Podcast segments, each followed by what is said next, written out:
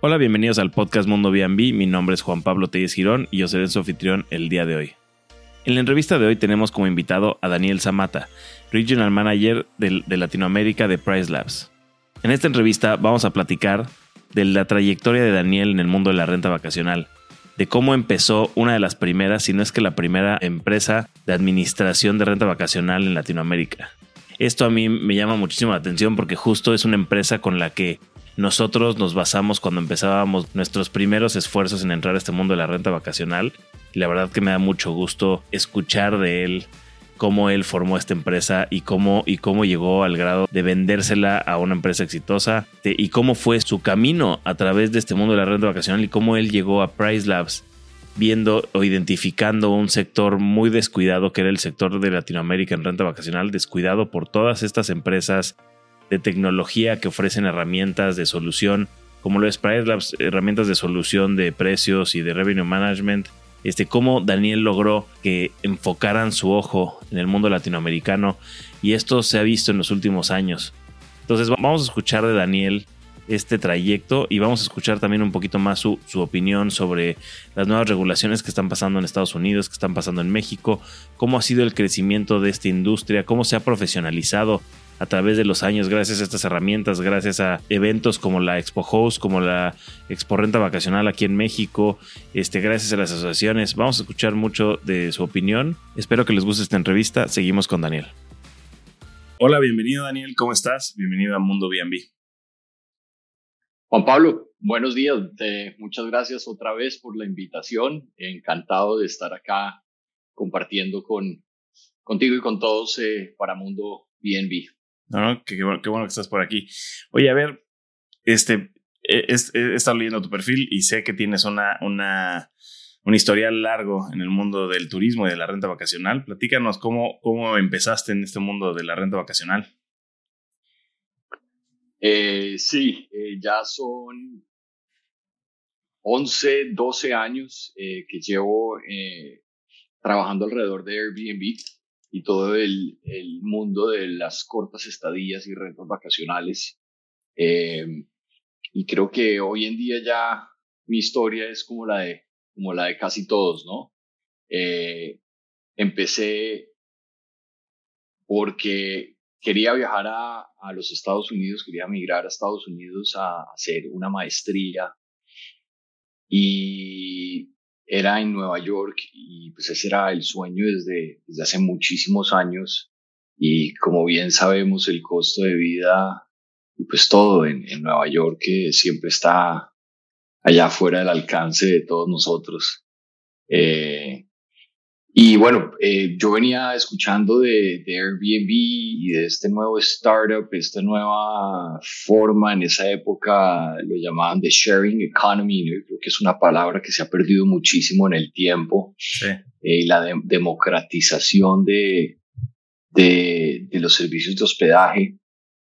Y hasta que un día yo me acuerdo, tenía un celular que creo que ni siquiera tomaba fotos back then, eh, como que las fotos que tomaban eran muy malas, eh, hasta que un día dije, bueno, pues no puedo esperar a tener una mejor cámara porque yo no tengo una mejor cámara. Estamos hablando del 2000, finales del 2011, inicios del 2012. Y dije, bueno, pues nada, pues voy a tomarle unas fotos. Yo tenía un, un departamento, un, un, un estudio en, en Bogotá donde estaba viviendo. Yo soy colombiano y le tomé unas fotos a mi, a mi al apartamento, lo arreglé un poco, ¿sabes? Corres ahí una cosa para poder tomar la foto y la tienes que volver a poner en su sitio. Un apartamento de 32 metros cuadrados, 31 metros cuadrados. Eh, le tomé fotos, llevé a cabo el proceso de creación del perfil en Airbnb, el listado y Mira, para sorpresa mía, en, dentro de la primera semana tenía casi seis meses de reservas. Ok. Eh, entonces eh, fue ahí donde yo dije, empecé a hacer cálculos, bueno, si no me cancela nadie, eh, en, ese, en esa época había dos políticas de cancelación únicamente, creo. Y dije, si no me cancela nadie y esto pues sale adelante como, como parece ser, pues por lo menos voy a poder pagar lo que me corresponde de renta en Nueva York Eh, ya contaba con el apoyo de mis padres, pero digamos que el apoyo era de, me pagaban la, la universidad y de ahí en adelante, pues, ¿usted qué va a hacer? ¿Qué va, ¿Cómo se va a ayudar usted mismo? Claro. Entonces, eh, cuando le mostré a, a, mi papá, le dije, oiga, viejo, vea lo que tengo. Y me dice, ¿cómo así? Esto está buenísimo. Y, y bueno, fue con eso que logré irme a Nueva York y prácticamente y, y románticamente empezar a cumplir el sueño. Claro. Eh, ya de ahí para adelante es historia, ya después me contactan de Airbnb, varios meses después me contactan desde la oficina de Barcelona, el Market Manager eh, para Latinoamérica, oficinas en Barcelona. Eh, me dice, me manda un reporte, soy de los primeros 10 listings, eh, best performing listings en, en, en Colombia. Me te iba a preguntar, ¿cuántos habrán sido? O sea, ¿cuántos listados han, habrán habido en ese momento en, en Colombia? Yo creo que no más de 200. Okay. Yo creo que no más de 200. Eh, mm, en esa época estaba iniciando compañías como AirDNA entonces se podía meter uno y podía ver también el ranking y sí aparecía ahí como los 10 performing properties. Okay. Eh, y, y bueno, eh, o, o, unos, o un año después, algo así, me, me metí a estas plataformas. Pero me invitó a tomarme un café, me acuerdo, de este chico de Barcelona que trabaja para Airbnb y yo le dije, no puedo, yo estoy en Nueva York, pero pues cuando vaya a Colombia seguramente. Pero empezamos una conversación, empezamos la relación y fue él quien me empezó como a, a, a, a dar como ese, ese touch in the back, diciéndome como lo está haciendo bien. Eh, se me abrieron un poquito como las, las eh, oportunidades y y bueno, de ahí se me ocurre que puede ser una oportunidad importante de pronto ofrecer servicios profesionales para anfitriones que tienen su propiedad. Claro. Eh, ahí empiezo el mundo de eh, property management eh, como de forma profesional eh, y creo una compañía que eventualmente terminó siendo Host Tonight, que terminó siendo una compañía con alrededor de 380, casi 400 propiedades en el portafolio en cuatro países, en siete mercados y compañía que eventualmente terminé vendiendo a un grupo de hospitality de California, de San Diego, eh, para la cual trabajé después un año, después de la adquisición, un año trabajé con ellos hasta el 2019. Eh, después ahí me retiré y y fue cuando empezó la pandemia, entonces ya yo ya, yo ya me había desentendido del tema y eh, creo que la compañía no lo logró después de la pandemia. Eh, esa fue la historia. Ok. ¿Tú qué piensas? ¿Habrá sido una de las primeras en Latinoamérica de hacer una empresa de, de servicios profesionales para renta vacacional? Sí, sí, yo creo que sí, que de hecho eh, lo digo como como muy, con mucha confianza en 2014, 2013. Creo que era la primera compañía eh, dedicada a la operación administración de propiedades eh, en Airbnb. Ok. Y eh, sobre todo una compañía que a mí me gustaba decir que era una compañía híbrida porque desarrollamos un PMS, un Property Management System, y al mismo tiempo ofrecíamos servicios de hospitality eh, o servicios en tierra, ¿no? Servicios de, de limpieza, eh, todo este proceso de antes, es que hoy en día ya casi no se escucha de esto, pero antes era entrega de llaves, ¿sabes? Como uh -huh. tenías que entregarle las llaves al huésped en persona. Eh, los huéspedes no estaban acostumbrados a un key box ni, ni nada de estos smart locks ni, ni lo que hoy vemos. Eh, entonces sí, creo que habían, habían un par de compañías en Brasil o una compañía en Brasil eh, pero hablando de Latinoamérica, excluyendo Brasil, creo que sí fuimos la primera compañía de operación y manejo de propiedades en Airbnb. Y, y yo creo que fueron, o sea, yo creo que fue eso varios años. Yo, a ver, yo me acuerdo perfecto y yo hablé con ustedes por ahí de 2016, 2017, cuando nosotros empezamos nuestra compañía de administración. Y me acuerdo porque yo les marqué.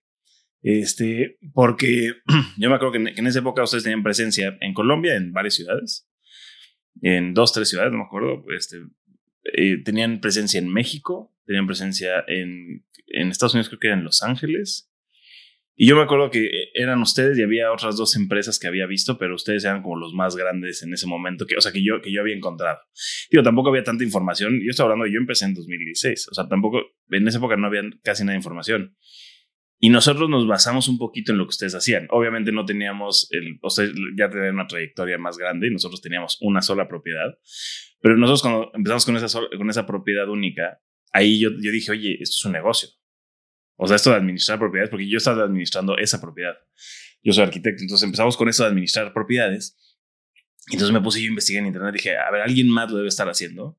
¿En quién nos podemos basar? Entonces nos comunicamos con ustedes y empezamos a... Y yo me acuerdo que no es con quién habré hablado en ese momento, ya debes de, debes de haber tenido un equipo grande, pero yo me acuerdo que me puse a platicar con ellos y, hablamos varias veces por teléfono, este, este, y yo obviamente, pues, o sea, no, no requiriendo sus, servicios, porque ustedes creo que no estaban en, en, Quintana Roo, pero a platicar y era ver qué es lo que hacían ustedes. Y yo me acuerdo que nosotros basamos nuestros inicios, los basamos en ustedes.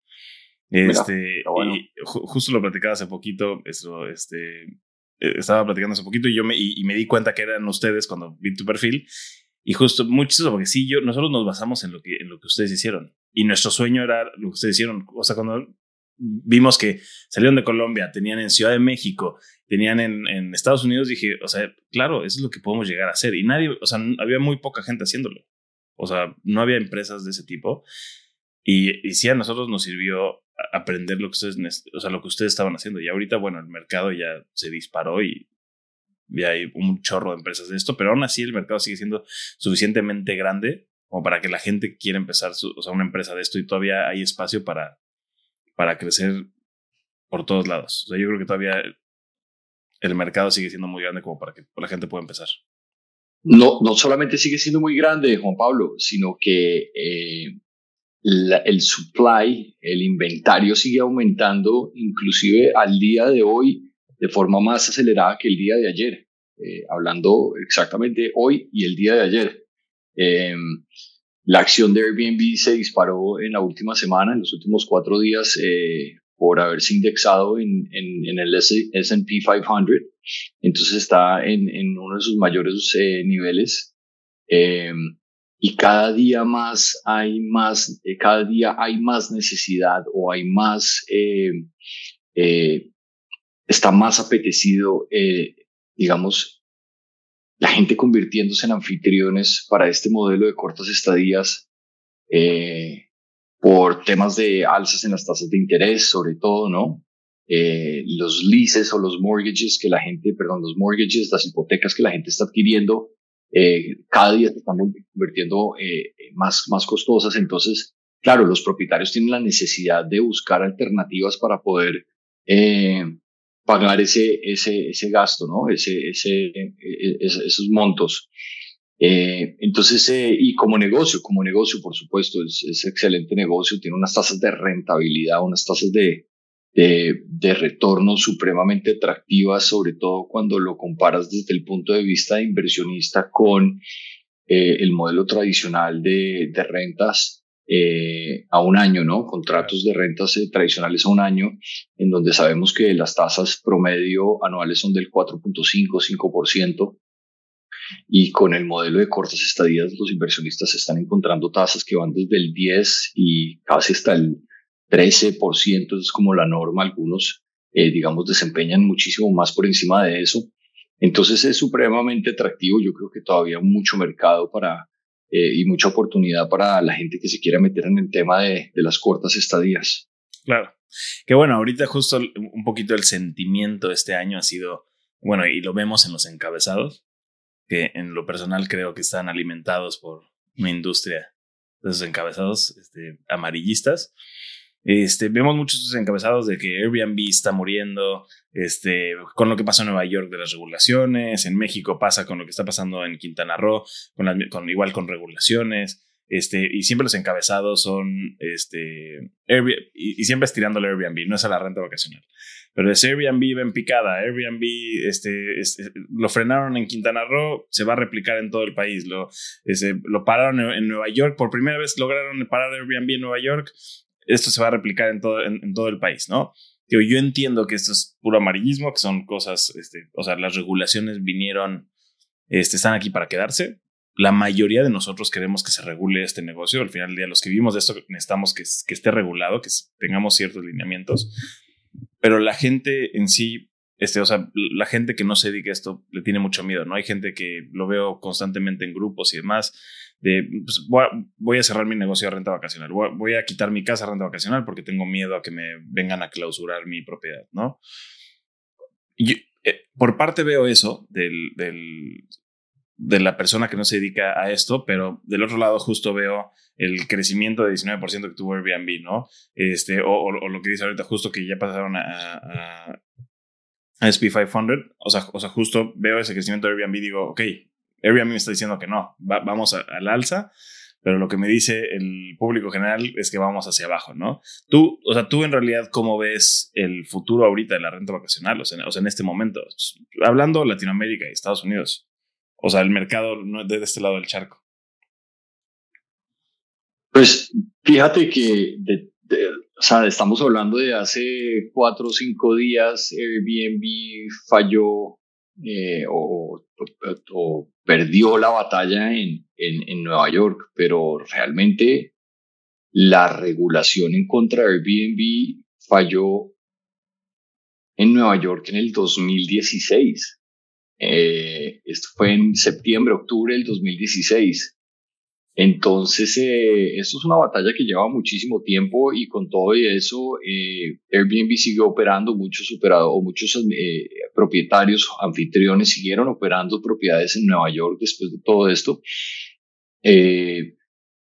entonces, yo creo que es una, es una batalla continua, es una, es una batalla que además es un modelo de negocio muy reciente, que todavía hay que hacerle mucho ajuste en muchísimos mercados la regulación nunca es mala, yo creo que por lo contrario, eh, la regulación siempre abre puertas a cosas positivas porque eh, acomoda el modelo de negocio en diferentes mercados.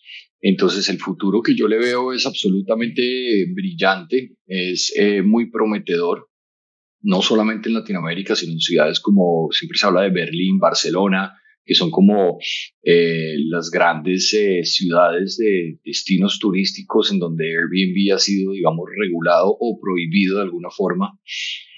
Eh, Airbnb para el mercado estadounidense representa el 1% de sus ingresos, súper significativo, pero no lo frena para seguir siendo, digamos, una compañía que, que, que da una solución y que va a seguir creciendo, creería yo. va a seguir creciendo. Mm, sí, es, es, interesante el tema de, de, la regulación y cómo la regulación abre las puertas para nuevas cosas y, mejores cosas. Eh, no lo veo como algo negativo realmente. Y, a ver, o sea, justo yo pienso en, mercados como el de Nueva York o mercados como en Barcelona o Madrid, como dices, este, donde, donde están más regulados, donde, donde son más llamativos porque son ciudades importantes este, y puede ser mayormente regulados porque tuvieron un, un, boom en cuanto a renta vacacional. Pero justo veo otras ciudades, o sea, veo, ciudades, sobre todo en Estados Unidos, veo pueblos este, turísticos que viven gracias a Airbnb. Que su, turismo, que su turismo explotó gracias a Airbnb porque son pueblos en los que no hay hoteles, pero la gente visita mucho para tema de campismo, para tema de, de senderismo y demás. Y veo pueblos que reciben Airbnb con brazos abiertos, ¿no? Veo ciudades que reciben Airbnb con brazos abiertos. O sea, justo digo, lo que pasó en Nueva York, este, ahorita la gente pues, empieza a reservar en Nueva Jersey, o sea, las ciudades aledañas a, Manhattan, ¿no? donde, donde no están esas regulaciones. No sé, este, en, en justo en Barcelona, los, las afueras este, este, empiezan a reservar un poquito más en las afueras. Este, o sea, no veo que sea algo que afecta mucho al mercado y aún así hay gente que lo hace por, por o, sea, o sea, encuentra la manera de hacer este negocio. Este, no, no, no sé si rompiendo las reglas, pero encuentra, encuentra la manera de hacer este negocio. Creo que lo mismo pasó con Uber, que empezaron a ponerle trabas a Uber y encontraron la manera de hacerlo. O sea, yo creo que es parte del desarrollo. Todas las, plataformas digitales y de, y de tecnología van a encontrar las maneras de cómo hacer este negocio de manera, o sea, o sea, al final del día, como, nosotros como ciudadanos somos los que tenemos el negocio, vamos a encontrar la manera de hacerlo, ¿no? Y, y, si, y justo si nos unimos, si nos unimos y participamos con nuestro gobierno, vamos a poder hacer nuestro caso en cuanto a las regulaciones también. O sea, vamos a poder participar en cuanto a las regulaciones que van a venir, pero solamente si nos unimos. Creo que Estados Unidos y España lo entendieron tarde y ahorita están muy unidos y, hacen mucho lobbying en, cuanto a las regulaciones.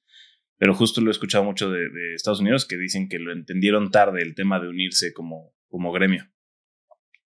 Sí, y, eso abre las puertas a las asociaciones eh, que vemos eh, como Latinoamérica, por ejemplo, Europa también, Italia, España, eh, Grecia tiene una gran asociación, Colombia tiene una gran asociación y Colombia tiene un modelo asociativo que ha sido ejemplo para otros países de Latinoamérica. Asohost es su eh, es el nombre de la Asociación Colombiana de Prestadores de Servicios Turísticos a través de plataformas digitales y como te digo ha sido un modelo de asociación muy interesante para otros países. Ecuador lo copió, eh, Dominica, República Dominicana lo está copiando, Puerto Rico lo está copiando, eh, Costa Rica lo está copiando y estamos hablando de lo que son los mercados más importantes para Airbnb en Latinoamérica, Colombia, México, Costa Rica, Puerto Rico y República Dominicana, siendo esos los cinco países más importantes a nivel de, de volumen de, de, volumen y de ADRs, ¿no? De tasas promedio por noche.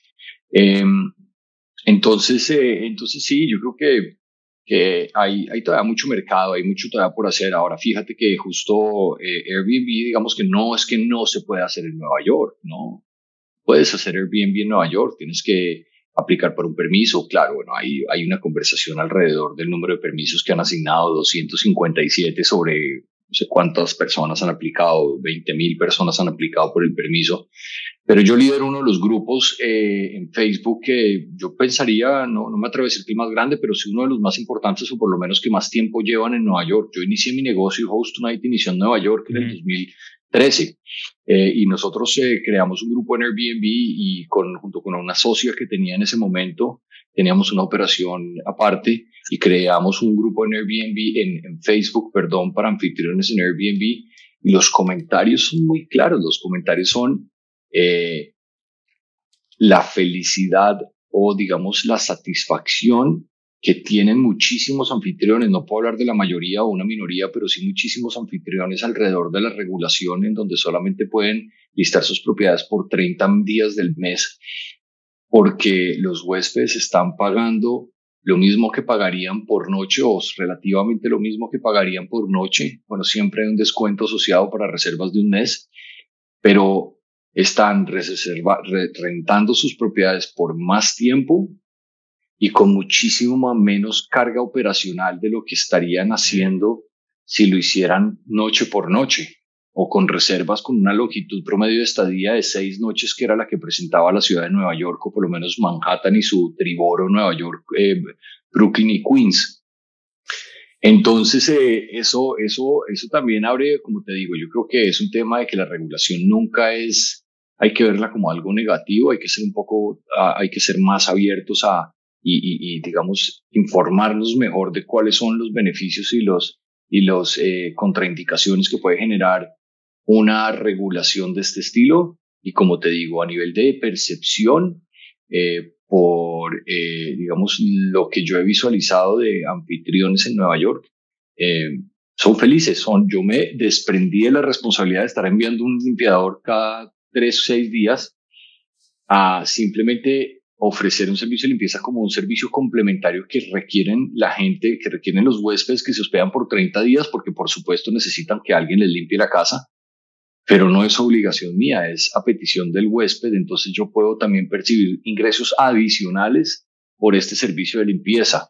Interesante. Y sí, entonces, entonces eh, tiene por supuesto sus voces, eh, voces en contra, voces a favor, pero por lo menos yo creo que, que sí es interesante ver cómo las voces a favor eh, pueden de pronto pues también ser, ser importantes, ¿no? Pues hay, hay, hay varias, eh, varios puntos de vista en la conversación. Ya, qué interesante. Sí, claro, porque al final del día tienes, tienes menos rotación, tu propiedad se desgasta, se desgasta menos, este, ahorras en el tema de, estar recibiendo huéspedes o estar este, mandando a hacer limpiezas. Sí, no lo había pensado de ese lado. Este, ahorita sobre todo está de moda el midterm rental, Este, y, en, y en mercados como el de Nueva York, que la gente va a seguir yendo, la gente no va a dejar de ir, la gente va a necesitar dónde quedarse, nada más va, tal vez va a cambiar un poquito la manera en la que viaja la gente de Nueva York a, a renta vacacional y ya. Pero sí que interesante, no lo había pensado. Al final del día creo que tenemos que escuchar justo esas diferentes maneras de pensar para poder entender cómo va a variar el mercado o estarlo viviendo en, en carne propia ahí, mismo, ¿no? Este, Exactamente. Y eso, eso nos pasa en muchos mercados, eso, eso está pasando actualmente en Tulum, todavía no sabemos en qué, a qué se va a convertir, pero, pero en, ciudades así importantes que, que, tuvieron un mega boom de renta vacacional y empiezan a haber regulaciones o empiezan a ver este, que el mercado se empieza a ajustar, lo que tenemos que hacer nosotros como anfitriones es justo sentarnos, este, y, analizar qué es lo que va a pasar y cómo, y cómo va a cambiar el mercado, ¿no? Yo, yo, no, yo no creo que, que, ciudades así se pueda morir el negocio ahí, simplemente va a mutar a algo nuevo y tenemos que estar muy al pendiente de cómo va a ser esa mutación para poder atacarla de nuevo, ¿no? Y poder este, seguir haciendo el negocio conforme a los cambios que vayan a salir. Oye, a ver, tu perfil y, lo, que conozco de ti, lo que he platicado contigo anteriormente, todo gira un poco alrededor de revenue management, ¿no? Me metí hace poquito, estaba buscando cursos este, de renta vacacional en las universidades para ver qué es lo que se ofrece, porque al final del día no hay mucho. La renta vacacional no es algo que se enseña en las escuelas, hasta ahorita, ¿no? O sea, hay muy poco. Ya, ya hay universidades que empiezan a sacar estos cursos o diplomados sobre esto, y el primer diplomado que me encontré, tú, tú, tú, tú lo das o, impartes en compartido con, con, con, una profesora aquí en la Náhuac, en, Cancún, y sé que también lo das en, en, Colombia. O sea, ¿cómo, ¿cómo acabaste después de todo esto en el tema de revenue management? Yo sé que es, es parte primordial del negocio de renta vacacional, tener conocimiento de revenue management. Exacto. Pero, pero ¿cómo acabaste tú haciendo o sea, impartiendo cursos de revenue management y, y, y, trabajando en una de las empresas de revenue management más grandes. Pues eh, como tal y cual como tú lo dices, eh, eh, la disciplina de revenue management está implícita en el negocio como tal de rentas vacacionales o cortas estadías. no es algo que haya abordado desde hace poco, ahora en mi, mi relación con PriceLab, sino que es algo que vengo desempeñando desde hace mucho tiempo, porque como te digo, es una disciplina que está implícita, está metida dentro de, la, dentro de lo que es la gran burbuja o la gran esfera de la, de la operación de cortas estadías. Em, es algo que empecé a desarrollar ahora más en profundidad eh, gracias a una oportunidad que se dio con PriceLabs. Eh, PriceLabs es una compañía que ha estado también en, en, la industria desde eh, tiempos atrás, de paralelo a la época en donde yo inicié Host Tonight, iniciaba PriceLabs y los escuchaba uno por ahí junto con otras compañías. Entonces siempre ha sido un referente alrededor de eh, como compañía de, de data provider y, y, pues ahora revenue management, ¿no? Siempre, siempre enfocada en revenue management, pero alrededor de los datos. Eh, yo inicio en PriceLabs porque, o bueno, para contarte un poco de, de la NAWAC y, y, el programa, los programas universitarios, eh, durante la pandemia, digamos que junto con unos socios empezamos eh, a hablar de estos temas. Eh, hasta que llegamos a desarrollar y empezamos, bueno, estuvimos operando hoteles y estuvimos operando propiedades, eh, digamos, ofreciendo estos servicios virtuales de, de, de, comunicación de huéspedes y todo esto. Eh, ahí logramos un grupo interdisciplinario bastante, bastante robusto y eh, se nos ocurrió empezar eh, a crear estos módulos y ofrecérselos a diferentes universidades. Tuvimos la oportunidad de crear un módulo, un módulo para de operación eh, y gestión de propiedades para cortas estadías que se lo ofrecimos a la Universidad de Alanáhuac, eh, sede Cancún, eh, en donde vendimos un, un, un, módulo que ya se llevó a cabo el año pasado y eh, también lo hicimos para la Universidad Javeriana eh, en Bogotá, en Colombia. Eh, con la Universidad Javeriana ha tenido muchísimo éxito, ya vamos para el cuarto cohorte, entonces eh, ya es el cuarto grupo de estudiantes que, que vamos a, a, tener. Esto es junto a varios profesores. Eh, me hubiera gustado poder cubrir otros temas, pero también es bastante, es mucho tiempo y mucho, mucho, pues es mucho trabajo también eh, atender todos los temas, entonces decidí enfocarme en el tema de revenue management eh, y pues sobre todo porque ha sido como mi enfoque en los últimos dos años. Ahora sí, eh, para contarte un poco sobre cómo llego yo a Price Labs.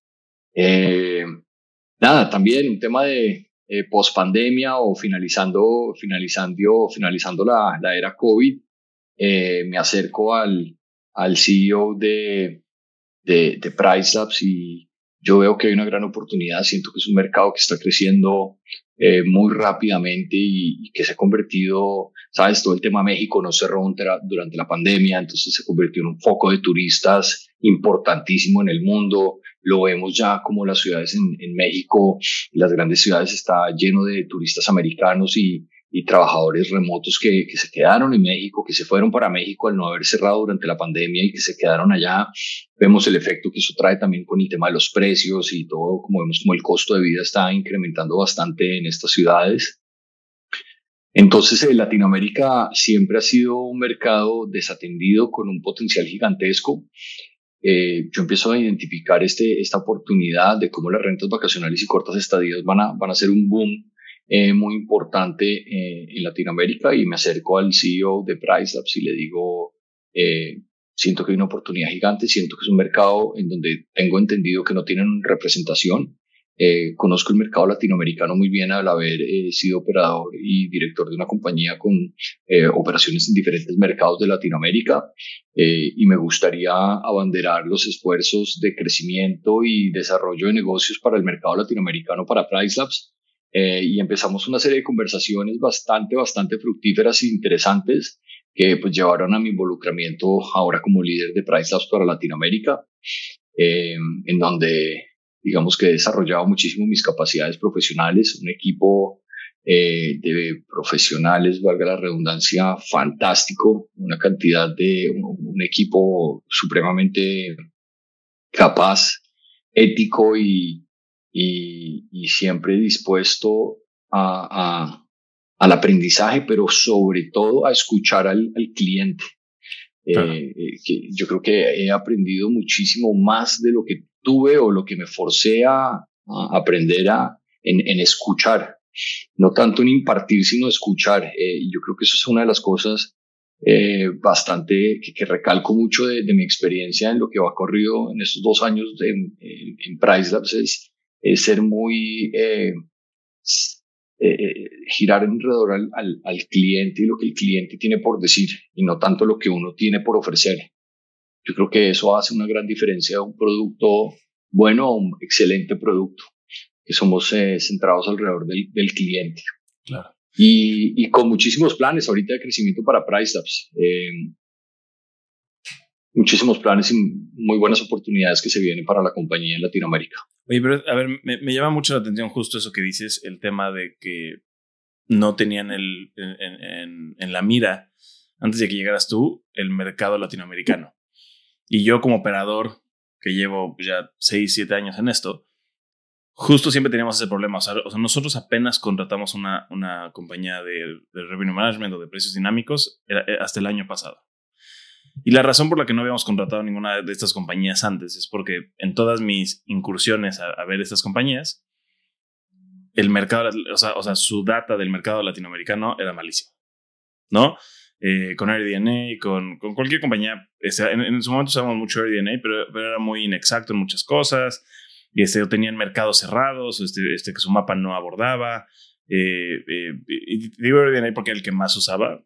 Yo sabía que su data no era la mejor, pero era el que más usaba. Yo abrí varios mercados aquí en Quintana Roo que les hablaba por teléfono y les decía, oye, por favor, necesito que me abras Acumal o que me abras este. Y me decía, ok, danos una lista, por favor, de más o menos las propiedades, de, de coordenadas, de dónde quieres que sea el mapa. Y así a mí me abrieron varios.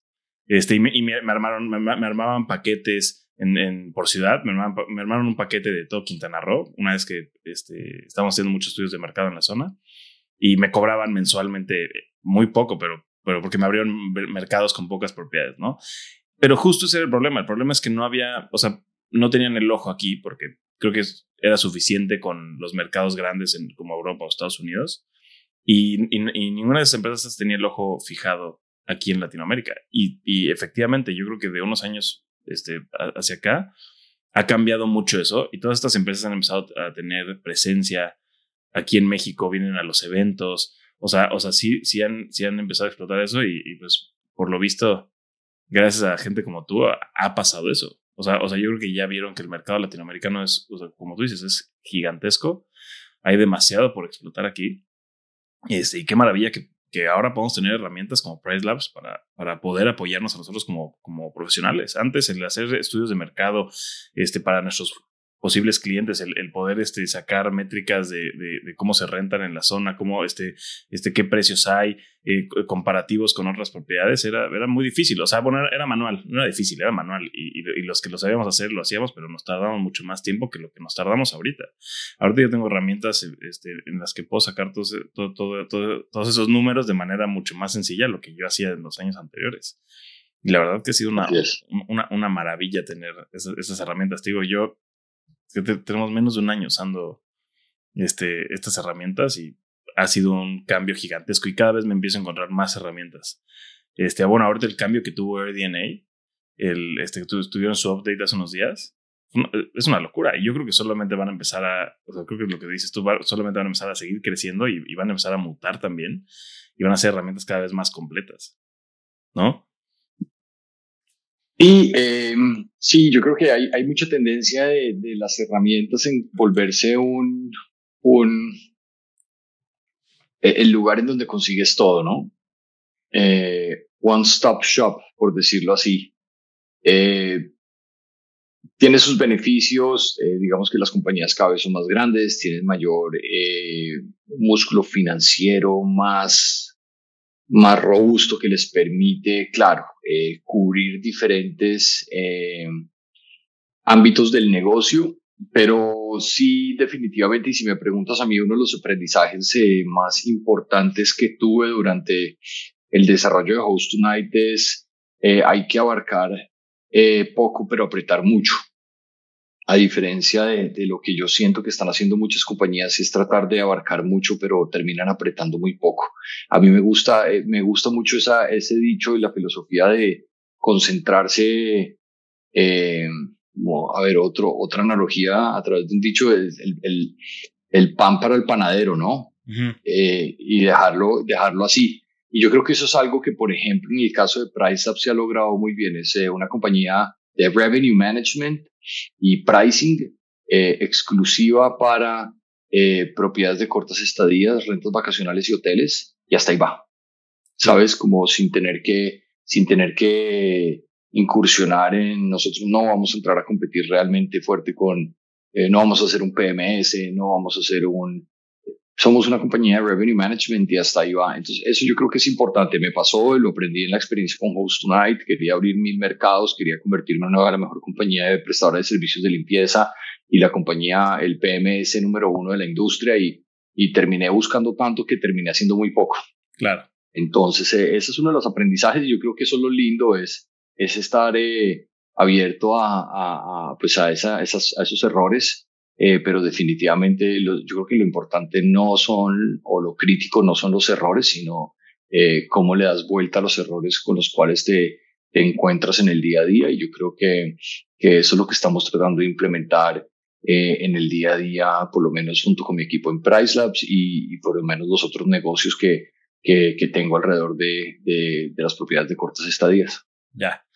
Oye, a ver, o sea, justo platicas un poquito de este tema de, de, de zapateros zapato. Este nos pasa mucho cuando empezamos este negocio. Al final del día, cuando el, tema de Airbnb en muchos lugares se siente un poco informal, ¿no? Cuando la gente quiere poner su, su, su negocio, su propiedad en Airbnb, muchos de los clientes lo siguen viendo un poco informal. Algunas de las empresas que empiezan, digo, nosotros nos tardamos mucho en formalizar porque no había empresas de esto aquí en México, no, no, había, no, no, había regulaciones. Entonces mucha gente lo sigue haciendo un poco informal, ¿no? Entonces, cuando tú llegas y me platicas de revenue management, muchas de esas empresas jóvenes o, gente que lo que empieza a hacer que tiene su propia casa, nunca han escuchado el tema de revenue management, ¿no? No, no saben qué es el REFPAR, o sea, o sea no, no, tienen ni idea de, de muchas terminologías que se aplican para hacer este negocio de manera correcta. ¿Cómo le puedo decir yo a alguien que empiece este negocio que tiene que aprender de revenue management. ¿Cómo podrían empezar a aprender de, revenue management o acercarse a una empresa como Price Labs? En su momento, cuando yo empecé, todo, todo era carísimo. Ahorita empieza a ser cada vez más accesible. Pero ¿cómo, cómo, cómo puede acercarse a alguien, una empresa joven o alguien que tiene una sola propiedad, a entender el tema de revenue management y cómo lo puede aplicar en su negocio? Mira, yo creo que eso es algo que se termina dando muy orgánico eh, y yo creo que también se termina dando de forma orgánica en la medida que el propietario o el administrador eh, eh, tenga vocación para, para el negocio o, quiera realmente crecer en el negocio. Yo creo que estas son herramientas que, que definitivamente tienen o brindan una solución en la medida que tú vas escalando y creciendo el portafolio. Una persona que tiene una propiedad es muy fácil hacerlo de forma manual. Eh, definitivamente puede que un servicio como este sea percibido, ojo, percibido como una herramienta costosa cuando no tienes un portafolio muy grande. Eh, pero digamos que no creo que sea tan una gran necesidad cuando tienes un portafolio reducido yo creo que de forma natural, de forma orgánica, se va a presentar la necesidad no solamente de una solución que eh, te ayude con la optimización de tarifas, porque eso es una forma, una, una, de, las, una de las formas de ver eh, la solución que brinda este tipo de herramientas, PriceLabs, eh, sino también lo empiezan a ver como una solución que te automatiza los procesos y que te permite como consecuencia escalar de una forma mucho más eficiente eh, en la medida que aumentas el volumen de tu portafolio. ¿no? Eh, no es solamente darle una fluctuación de tarifas, el tema de revenue management, sino también es definir ciertas reglas de forma automatizada para que apliquen en diferentes momentos del tiempo sin que tú necesites la interacción humana. Eh, no solamente, y, y, esto se traduce en no hacer correcciones de forma reactiva, sino de forma proactiva, que me parecen dos eh, términos supremamente importantes cuando hablamos del proceso de, de un revenue manager. Eh, y eso únicamente va a empezar a surgir en la medida nuevamente que empiezas a aumentar el volumen de tu portafolio y que empiezas a crecer con tu, el, el número de propiedades que tienes dentro del portafolio. Eh, me parece también importante porque, eh, y sobre todo, no quiere decir que esperemos a que tenga 100 propiedades para yo eh, meterme en el mundo de revenue management. Definitivamente la invitación siempre está ahí y es que a todos los desarrolladores de, de, de propiedad, ah, perdón, administradores de propiedades, que desde ya empiecen a incursionar, a leer, a empaparse un poco del tema, porque la curva de aprendizaje no es tan tan rápida, hay una curva de aprendizaje, hay una pendiente por la cual se tiene que pasar. Y por supuesto que en la medida que, que pasen por esa, por, esa, por esa montaña, por esa curva, pues el momento que tengan un portafolio más grande, pues va a ser mucho más fácil. Eh, bueno, y el ahorro de tiempo que te da también, o sea, justo, o sea, nosotros vivimos un poco en el ahorro de tiempo y, y, y evitar errores humanos el, tema de, de, las tarifas a futuro y que ya me reservaron Navidad y no, lo, y no había cambiado las... Y no le subió el precio. Sí, sí, sí. O sea, eh, eh, yo creo que el beneficio más grande que nosotros hemos tenido ha sido ese. El que ese, es un ejemplo, ese es un ejemplo, perdón, ese es un ejemplo de lo que te digo de reactivo proactivo, ¿no? Sí. Ese, ese, es exactamente, digamos, eh, el mejor ejemplo que puedes dar sobre, sobre este, esta analogía o este, referirme a sus términos de reacción y, y, y, y proacción. Eh, y pasa mucho, pasa mucho, inclusive con, con gente que ya tiene un portafolio más acelerado, con gente que ya está eh, integrada con nosotros, eh, eh que de pronto, eh, que de igual forma deja de atender esos, esos, esos momentos en el tiempo y la plataforma de pronto ha sido, ha sido agresiva en, en definirle precios para esas fechas, pero de pronto el, el propietario siente que pudo haberlo hecho mucho de una mejor forma, es decir, permitirle a la plataforma cobrar más por ciertas fechas. Entonces, eh, y lo que te digo, la eficiencia del tiempo. O sea, no va a ser magia y te, y te, lo va a tener todo listo también. O sea, hay que estar al pendiente y estar trabajando sí, con, claro. la herramienta. Claro, claro, tienes que tener igual una cuota de participación, una cuota de, de no invertir tiempo y, y ajustar eh, una cosa u otra para lograr eh, la maximización de tus ingresos, que pues en últimas eso es lo que se requiere, pero también dándote el beneficio de, como te decía, volverlo un proceso más eficiente que te, que te, como tú dices, te elimina tiempo, ¿no? Te, te, te, te libera tiempo, claro. ¿no? Oye, no, a ver, digo, yo, lo entiendo perfecto. Creo que, creo que nosotros lo entendimos tarde o en el momento en el que lo teníamos que entender o, o, aplicar. Este, justo, digo, el sentimiento era que justo todas estas herramientas eran muy caras para nosotros en su momento y no nos daban mucho aquí en Latinoamérica. Yo creo que cada vez empieza a profesionalizar más la industria, la competencia se empieza a tornar un poco más, no agresiva, pero sí más, más, este, más peleada porque empiezan a llegar estas empresas ya, o sea, muy bien preparadas, este, este, porque em, em, empezamos a usar esas herramientas que antes no teníamos acceso o no, no, eran buenas. Entonces, sí, o sea, yo creo que sí para este negocio, mientras, mientras más profesional te vuelvas, mientras más lo hagas de manera, de manera seria y, y, y apliques todas las herramientas que tienes ahorita a la mano de manera correcta, este, yo creo que es la manera de hacerlo. Justo en, la expo pasada de aquí, aquí en México, entrevisté a, a Natán Carrillo, que tengo su capítulo, este, y me impresionó, todo, todo lo que escuché de él, la manera en la que lleva este negocio, cómo, o, sea, cómo aplica este, sus procesos para hacer este negocio de manera correcta, sus, sus, sus costos de operación son bajos este, y, y, bien ejecutados, su, su, sus ingresos de las rentas, o sea, todo lo tiene perfectamente este, macheado, todo lo tiene perfectamente bien estructurado que es un negocio súper rentable, ¿no? O sea, a mí, a mí lo que me dio eso es como, que ya llegó la era de las, para México, la era de, de las compañías de administración o, de, o, de, operación, este, grandes y profesionales. Cuando, o revés, a, unos años atrás, y esto yo creo que nos dimos cuenta justo cómo, cómo, nos alcanzó esta era, este, en, en, en la que la competencia ya es súper profesional. O sea, ya está, ya está a un nivel muy alto. Este, y es muy interesante porque otra vez, si, si, si, no nos profesionalizamos de esta manera, nos vamos a quedar atrás, ¿no? O, o, o, vamos a hacer una operación pequeña, una operación boutique chiquita, este, y no vamos a poder alcanzar a estas compañías. Este, no sé, a ver, ustedes han participado mucho en las expos, este, ahorita viene la de noviembre. ¿Cómo has visto tú el cambio justo de la profesionalización de la industria en, en, en los últimos años? Pues eh, es, es supremamente bastante interesante ver cómo mercados como el latinoamericano que antes no tenían acceso eh, a herramientas tecnológicas para el desarrollo de sus negocios hoy en día, grandes compañías americanas, europeas, eh, pisan suelo latinoamericano, identificando también la oportunidad que se está abriendo en estos mercados y ofreciendo sus productos para, para estos mercados y el mercado respondiendo a esto, ¿cierto? Entonces identifican que sí definitivamente la solución que, que trae X o Y eh, proveedor puede, puede beneficiarle eh, a la operación de su negocio, entonces adquieren los productos, adquieren los servicios.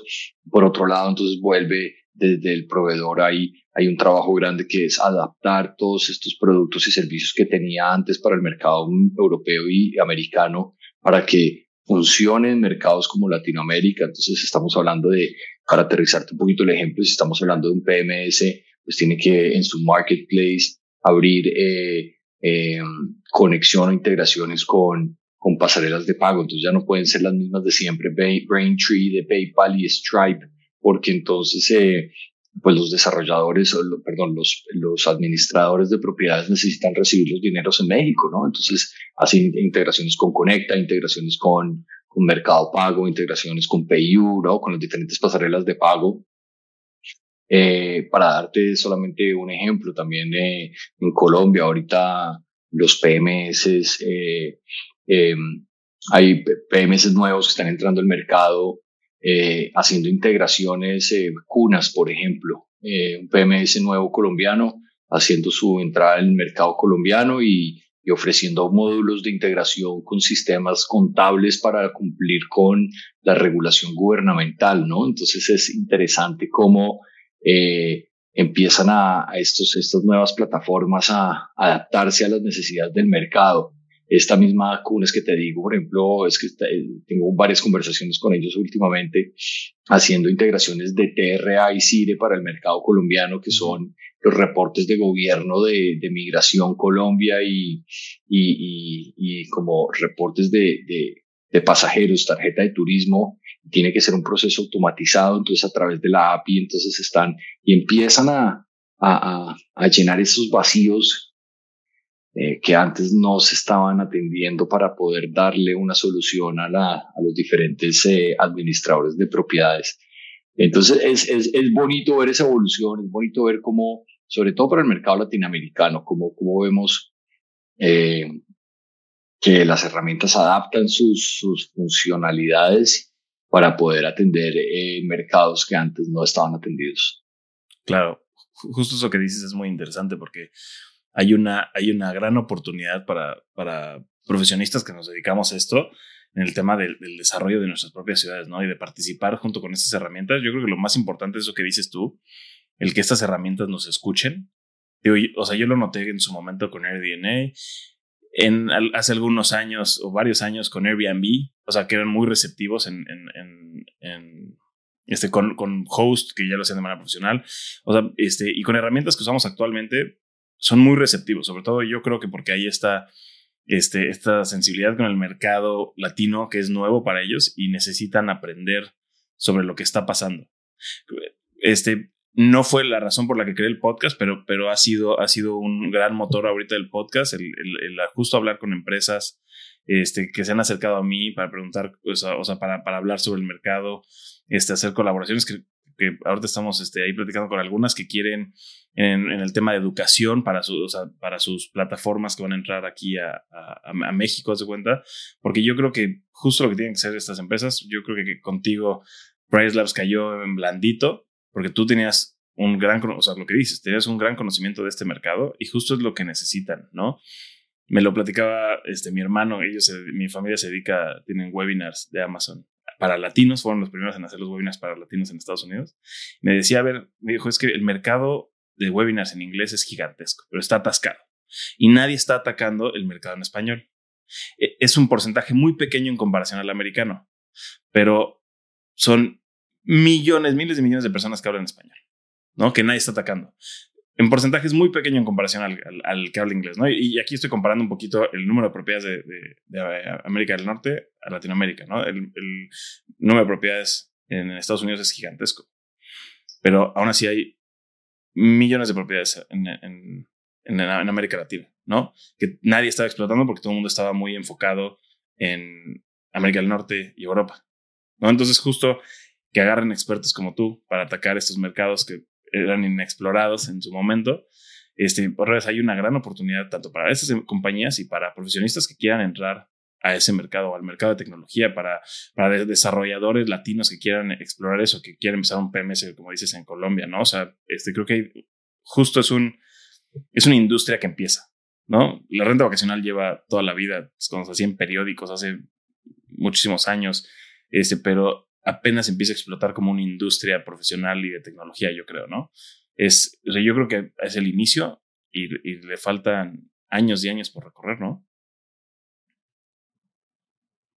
Eh, hay tanto por hacer todavía que, que sí, hay, muchísimo. Eh, para complementar un poquito lo que me preguntabas antes, eh, también de los eventos, es bonito la comunidad que existe alrededor de los eventos, es bonito ver las nuevas caras que aparecen en, estos eventos eh, y cómo los eventos latinoamericanos cada vez, sobre todo esto que me parecía, me parecía importante y no quería dejarlo por fuera, la importancia y la relevancia que cada día eh, tienen, que cada día más tienen los eventos en Latinoamérica, eh, cuando nunca nos imaginamos que pudiese existir un evento que reuniera 4.000, 3.000 personas eh, como lo son los eventos hoy en día de, de la APAR y, y eh, a través de su versión Expo RB, eh, em, el Cancún, que lleva muchísimo tiempo haciéndose y que ese es el evento al cual te referías que nos vamos a ver ahorita en noviembre.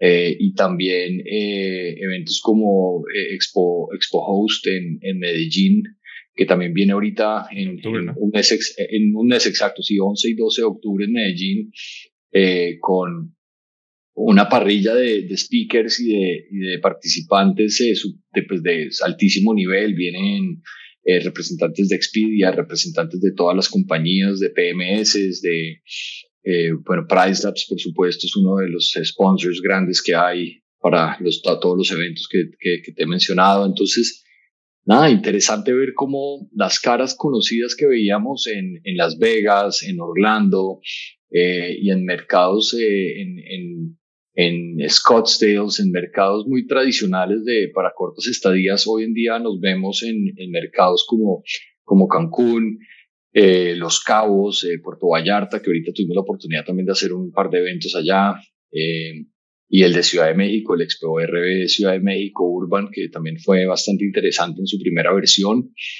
Eh, y, todos los que se vienen en Latinoamérica. Es, es, es, bonito ver cómo las caras se vuelven y se reúnen en, en estos mercados, en estos destinos, eh, con, con, nuevamente contando con grandes compañías, compañías que le apuestan al mercado latinoamericano. Bonito ver cómo muchos ni siquiera hablan el idioma, no tienen representantes en el idioma, eh, pero están ahí, sí. ¿no? Haciendo el esfuerzo, sí, ¿no? 100%. Haciendo el esfuerzo. Sí, haciendo el esfuerzo. He visto muchas compañías que ni siquiera tienen representantes en español o los representantes que tienen están en España, en Barcelona, eh, y, y, tienen que volar a todo un equipo hasta Latinoamérica para hacer presencia en el, y, tener, y tener representación en el idioma. Eh, entonces eso es supremamente interesante porque eh, da, dice mucho, da a entender que hay una apuesta grande por, por lo que está pasando en nuestro mercado Mm, y que ya no estamos tan atrás como estábamos antes, ¿no? Claro. Eh, entonces eso, eso, eso es supremamente interesante. Ya nosotros somos los que podemos decir y los grandes property managers vienen de nuestros mercados. Eh, ¿no? Tenemos compañías con 1.200 propiedades bajo portafolio eh, que, son, que son latinas, ¿no? Ya no son las, las de siempre, las italianas, las europeas, las españolas, no, estamos hablando de compañías latinoamericanas, mexicanas, colombianas, peruanas, que, que, tienen, que tienen portafolios significativos y que tienen una voz y un voto en lo que está pasando en la industria y que son invitados como speakers y a la par con los eh, eh, líderes de las compañías que nosotros visualizábamos como las compañías inalcanzables de, de, de, de prestadores de servicios. Entonces, eh, es un mercado eh, dinámico y continuo, me gusta decirlo a mí. Ok. Si no, es, un, es un, mercado justo en, en crecimiento y, y, que está adoptando a todo el mundo, yo creo. ¿No? O sea, mm. o sea, todavía está con lo que dices. En, en, su momento lo veíamos inalcanzable, pero, pero no, en realidad, justo todo está a nuestro alcance y, y, o sea, porque está comenzando, ¿no? Muchas veces siempre decimos de cuándo era el momento correcto para empezar en esa industria o, o cuándo fue el momento correcto para comprar Bitcoin, ¿no? O sea, yo creo que en la renta vacacional justo estamos en el momento, ¿no? Estamos en los inicios, las herramientas están funcionando, todos están desarrollando para futuro. Entonces, justo lo que dices, o sea, yo creo que es el momento ahorita de, de participar sobre todo en estos eventos, de ir a conocer, de empaparte de esta gente que viene, o sea, que, que, que estés tú ahí hablando con la gente, ¿no? Que estén los CEOs de, de compañías hablando con la gente, escuchándolos, ¿no? Que vienen, como dices, vienen, mandan gente de, que no habla ni el idioma, porque quieren platicar con la gente, explicarle qué es lo que están haciendo, todas estas herramientas. No nada más buscarlo en Google y ver, y ver qué es lo que, lo que está pasando. Podemos, tenemos acceso a estas personas.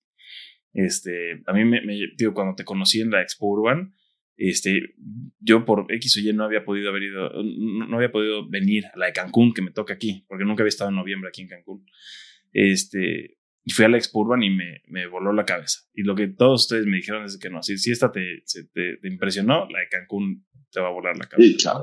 Y este año Cancún va a ser eh, gigantesca por las conversaciones que he tenido con Manuel Lozano, el, el director ejecutivo de, de APAR, eh, la asociación encargada de, de, la Expo eh, RB en Cancún.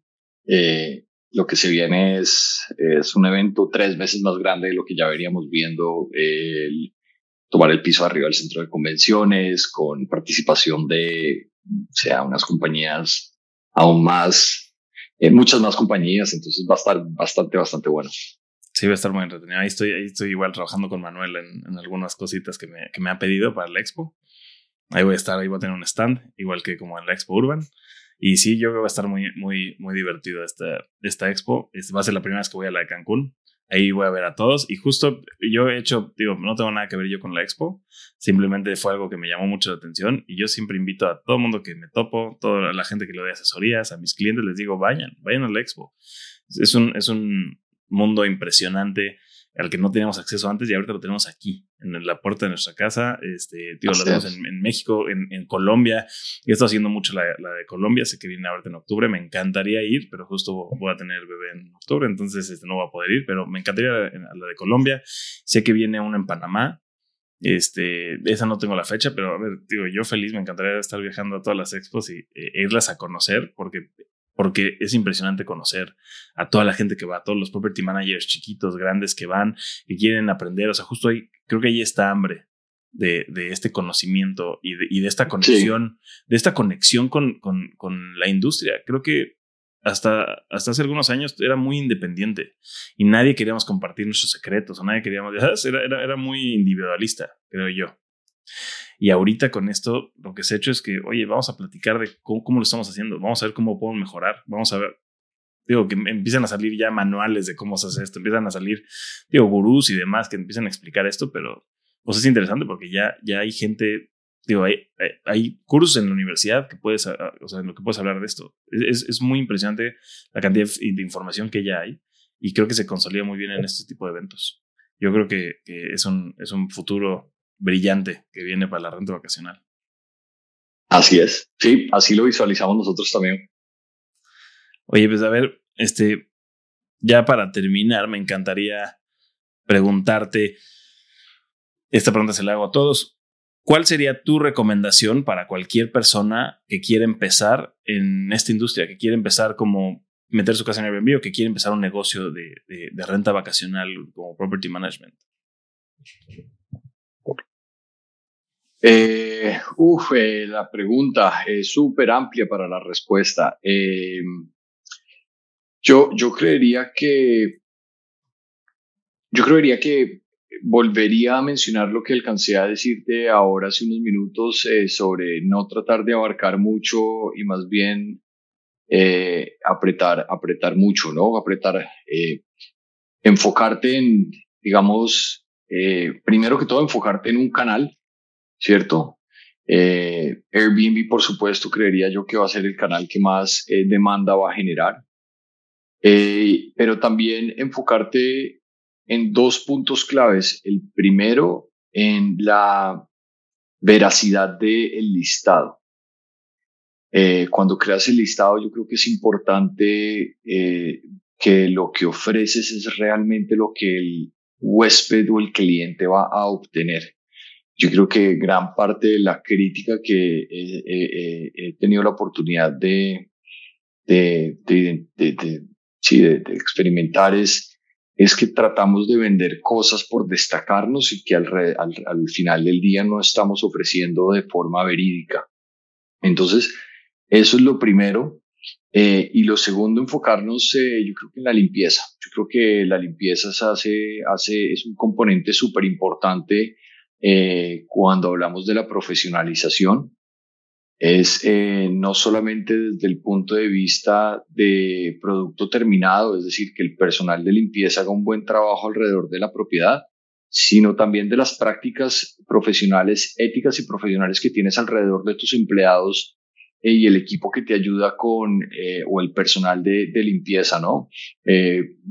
pagarlos, pagarles muy bien, empoderar al personal, por lo general hablamos de que es un personal femenino y yo creo que la importancia de empoderar a ese personal, de, un buen trato, de una buena paga, de una buena remuneración, unas buenas bonificaciones, unas buenas compensaciones por desempeño, eh, compartirles los comentarios que tienen los clientes eh, después de su experiencia o los huéspedes después de la experiencia en la propiedad, eh, les da satisfacción porque les retroalimenta su trabajo y, yo creo que eso también es muy importante. Entonces, no solamente eh, la relación que existe anfitrión-huésped, sino también anfitrión y todo lo que pasa atrás de, de, de ¿no? De, del escenario en el relacionamiento y la parte ética con el personal que trabajas. Yo creo que va a hablar mucho como, como, va a hablar mucho de ti como, como profesional y que eventualmente se va a traducir muchísimo a los resultados que logras en, para tu negocio. Entonces, yo creo que por ahí pueden ser unos, algunos, algunos tips para, para iniciar desde el punto de vista operativo. Eh, y pues por supuesto, lo último que no se me puede quedar atrás es que le peguen una visita a PriceLabs y que empiecen a, a, aprender un poco sobre el tema de revenue management y pricing, gestión de ingresos y precios, porque después no lo van a agradecer. Yo creo que es algo que, que seguramente les va a traer muchísimo beneficio, no solamente desde, como te decía, desde el punto, desde el punto de vista de optimización de tarifas para maximizar ingresos, sino también desde el punto de vista de automatizar procesos que van a liberar recursos para poder hacer más eficiente la de toma de decisiones y, y, y la estrategia de, de, de, precios. Tienen muchos recursos ustedes de, de educación en su página. sí, tenemos... Eso, es un gran gancho que tienen ustedes ahí.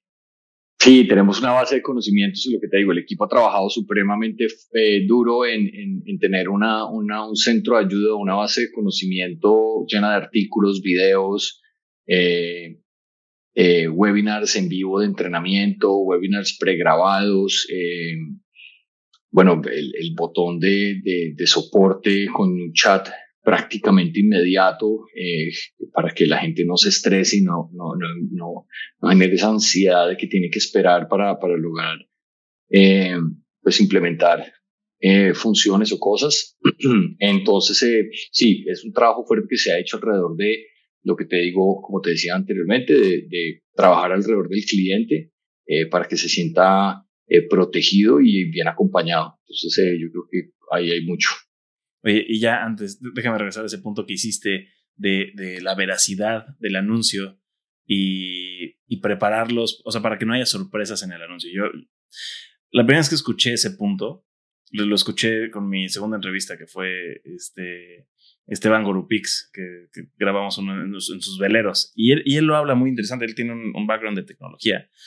Y justo lo, lo, que me dijo, y se me hizo súper lógico, ¿no? En alguna, o sea, nosotros lo aplicamos sin, sin saberlo, este, pero empecé a enfocarlo un poco más y cada vez que lo hablo con, con gente, con hosts y, asesorías que doy, este punto ya para mí es, es, religioso, lo tengo que decir. Este, el tema de, de tus anuncios tienen que, que preparar al huésped para lo que van a recibir o no van a recibir, que no haya sorpresas, ¿no? No tienes lavadora, perfecto, anuncia que no tienes lavadora, selecciona en el botón que dice no tengo lavadora, no lo dejes vacío, ¿no? O sea, que ellos, que ellos les quede súper claro que van a llegar y no hay lavadora. ¿No? Este, si, si, si no los vas a recibir, perfecto, tengo entrada autónoma, no los vamos a recibir. O sea, que no sea, que no se tomen por sorpresa las cosas. Y esto, esto, yo, esto yo lo he traducido un poco en que si ellos se toman esa sorpresa, no importa que tú no hayas anunciado que tenías lavadora, pero si ellos no sabían que no había y llegaron y, y, les causó un, un disgusto, puede que, o sea, puede que te califiquen mal y no solo la lavadora, puede que, que le busquen algo más, eh, o sea, algo a la propiedad para calificarte mal, ¿no? O sea, el tema de, de tener esos, esas sorpresas ya, ya les genera un disgusto y puede que la reserva que pudo haber sido muy buena al haberlos preparado este, se, se, se torne en, en, un, en un mal momento. Sí, eh, súper importante. Yo creo que hace parte, eh, hace parte de uno de los seis eh, hospitality standards que digamos Airbnb eh, eh, muy claramente informa y alrededor de los cuales se hace la calificación. Es la veracidad del anuncio, el accuracy, lo llaman ellos. Y, y pues sí, eh, parte fundamental y sobre todo porque pues es apenas justo, ¿no? Yo creo que también toca un poco esa parte ética de, de, las prácticas de, los anfitriones en donde pues hay mucha gente que opta por rentar tu propiedad la primera vez que de pronto se monta en un avión.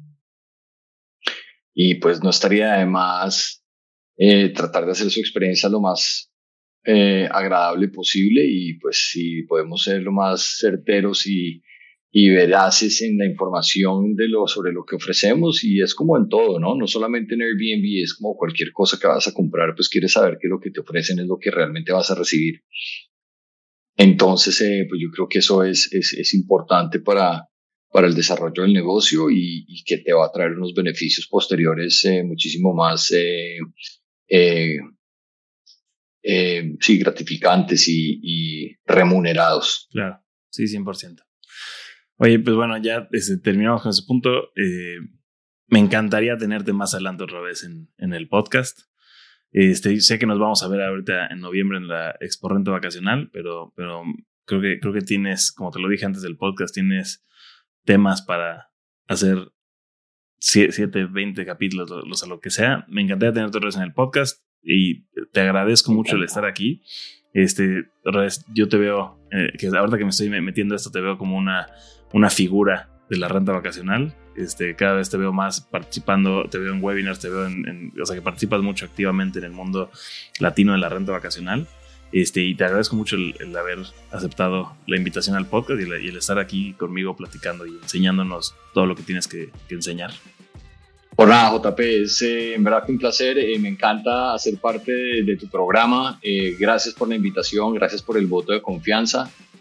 Siempre súper dispuesto a participar en una futura oportunidad. Espero que pues, sea eh, útil para, para, los que nos eh, están eh, acompañando y los que están incursionando en esta industria y en el modelo de negocio. encantado de hacer más episodios, creo que sí hay muchísimo tema por cubrir. nos vemos en, en, noviembre en Cancún y, y bueno, y hasta pronto y muchísimas gracias. Gracias a ti, hasta luego. Con esto damos por terminado el capítulo de hoy. Les agradezco mucho el habernos escuchado y los espero la próxima semana. En la descripción del capítulo les voy a dejar las redes sociales de Daniel, la página de PriceLab y algo más de información. Nos vemos en la próxima. Saludos.